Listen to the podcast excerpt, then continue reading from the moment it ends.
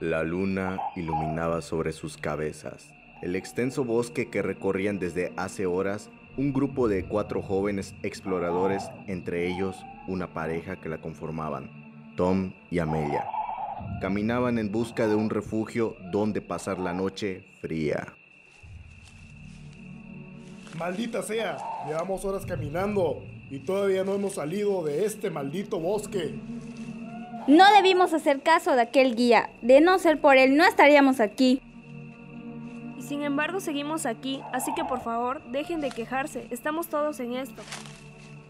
Los cuatro jóvenes seguían perdidos en medio del bosque, en busca de un refugio, cuando de repente ven a lo lejos un castillo. ¡Miren! ¡Ahí! Sí, eso es. Vayamos a cobijarnos ahí.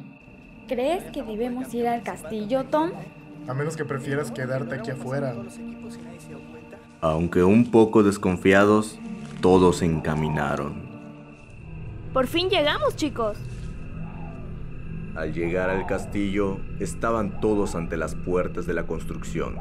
Estas se abrieron y apareció una mujer de aspecto extravagante, rubia y de ojos verde esmeralda.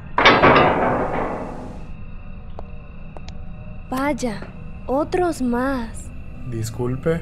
¿Son un grupo perdido o no? Verán, ese guía no tiene ni idea de dónde se encuentra el verdadero camino. Pero pasen, no se queden afuera.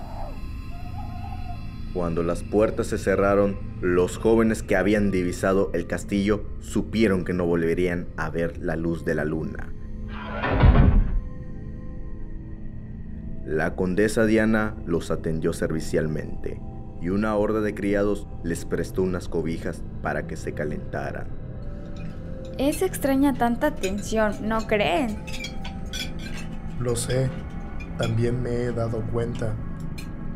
Cuando todos estuvieron en el comedor sentados, la condesa habló. Vaya, veo que no tenemos nada que cenar. Este lugar no me da buena espina. Creo que debemos irnos. Sí, estoy de acuerdo contigo, Max. ¿Pero qué dicen? No podemos irnos. Hay mucho frío allá afuera. No pasa nada, muchachos. No tengan miedo. Además, no pueden irse. Está lloviendo mucho. Sí, vamos a quedarnos un poco más hasta que pare la lluvia. Ahora llegó el momento. Bueno, muchachos, ya que no tenemos nada que cenar, ustedes mismos me ayudarán.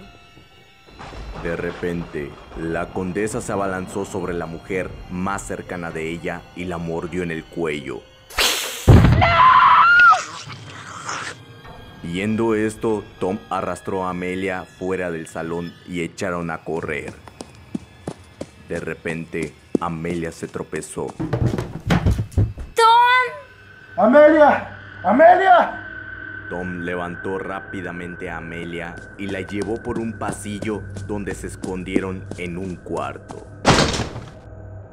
Tom, tengo mucho miedo. No debimos venir aquí. No sé, Amelia, pero no nos quedó de otra. Tranquila, no te dejaré sola. Buscaremos la manera de salir vivos de aquí. Mientras tanto, la condesa estaba en busca de aquella pareja de novios. Maldita sea, ¿dónde se ha metido aquella pareja? Son los que mejor saben. De improviso, la puerta que tenían delante de ellos se abrió. Entonces, Tom tiró a la condesa de un golpe y echaron a correr.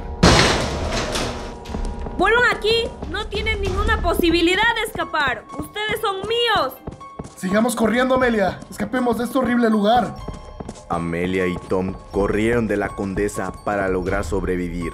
De repente, Tom tropezó con una de las trampas que había en el castillo. Tom, deprisa, escapemos. ¡Corre, Amelia! ¡Huye de este maldito lugar! No te dejaré solo. Estamos los dos en esto y escaparemos juntos.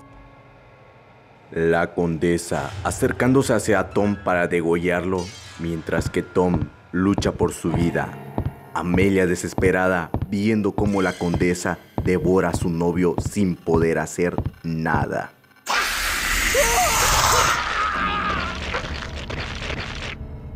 ¡No me dejes, Tom! En la sala había un candil con puntas filosas de vidrio, moviéndose con el fuerte viento que entraba de la puerta principal del castillo. Vaya, querida, ahora solo quedas tú. Ya no hay nadie en quien pueda salvarte. De repente, hubo una ráfaga de viento fuerte que terminó por derrumbar el candil, cayéndole a la condesa, la cual murió con una punta filosa atravesada en su cuello. Amelia atravesó las puertas del castillo. Estas se cerraron y es ahí cuando había sobrevivido a una noche de espanto.